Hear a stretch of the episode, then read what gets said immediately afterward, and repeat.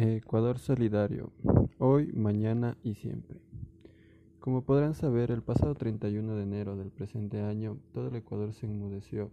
al enterarse de terrible aluvión que ocurrió en el barrio La Gasca, que se llevó todo a su paso.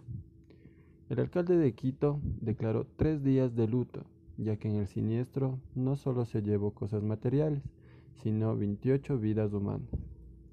Varios de los moradores que se encontraban en sus domicilios se mostraron desesperados al ver el aluvión, ya que no podían hacer nada por las personas afectadas y también de una gran impotencia al ver que se llevaba todo a su paso. Una de las historias más tristes de esta tragedia fue la de los asistentes a una cancha deportiva de esta localidad,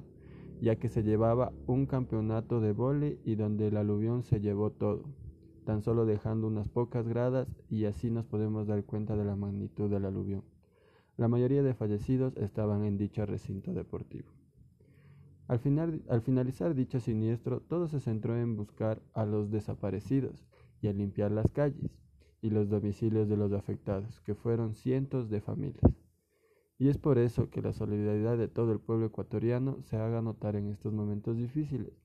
para todos, ya que estamos en medio de una pandemia. Lo más destacable de todo en medio de esta tragedia es el apoyo entre todos los vecinos, ya sea en la limpieza de calles, sino que varias organizaciones, iglesias, centros educativos se ofrecieron a colaborar con su granito de arena en la recolección de víveres y un sinfín de elementos que las familias requieran. El apoyo de los ciudadanos de Quito se hizo presente con la llegada de alimentos a la zona del aluvión, ya que muchas personas que redoblaban esfuerzos no habían comido desde el día anterior. Muchos lugares se convirtieron en lugares de acopio de productos para hacerlos llegar a las familias perjudicadas por este siniestro. Algunos supermercados también activaron sus instalaciones como centros de acopio y ofrecen incluso extenderse más allá de los límites de la ciudad de Quito y permitir la adquisición de víveres de cualquier parte del país y encargarse del traslado a la capital. Al igual que también hubieron decenas de historias de animalitos afectados, es por eso que se activaron organizaciones animalistas en ayuda de ellos.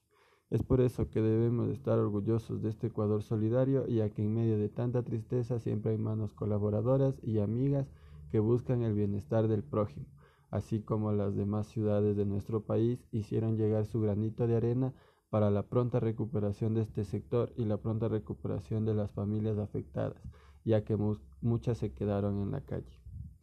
Hacemos un llamado a todas las empresas grandes de nuestro país a colaborar con esta noble causa, que es la de ayudar a estos cientos de personas que lo perdieron todo, sea víveres, ropa, agua, ya que las cosas materiales se pueden recuperar y se puede dar una segunda oportunidad a estas personas, porque muchas no solo perdieron esto, sino también hermanos, padres, madres, hijos, nietos, y eso no se puede recuperar.